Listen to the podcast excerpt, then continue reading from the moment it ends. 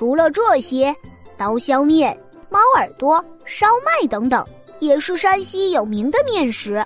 山西因为特殊的地理位置和气候，非常适合麦子的生长。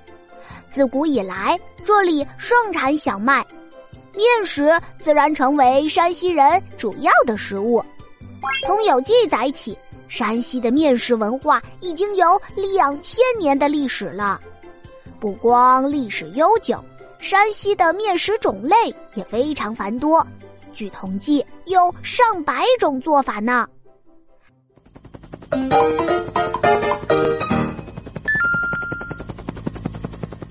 吃完好吃的，我再带你去看看山西最美的民间艺术。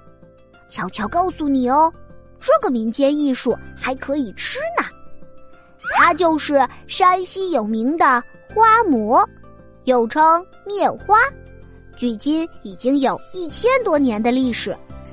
这些美丽的花馍制作原料以白面为主，人们把面团捏制成各种造型。加上豆子、枣等材料，放到锅里蒸熟，再涂上五颜六色的颜料，就做成栩栩如生的花鸟、动物、人物等形象的花馍。每逢过节，人们都要整治花馍。花馍色彩鲜艳，造型千姿百态，所有花馍的内容都象征着吉祥如意。寄托着人们美好的感情。好啦，逛了这么久，今天的游览就要结束啦。从鹳雀楼、大槐树、云冈石窟，到山西的老陈醋和花馍，都体现着山西的悠久历史。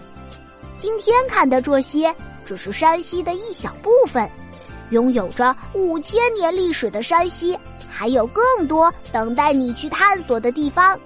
有机会，你们一定要来山西玩哦！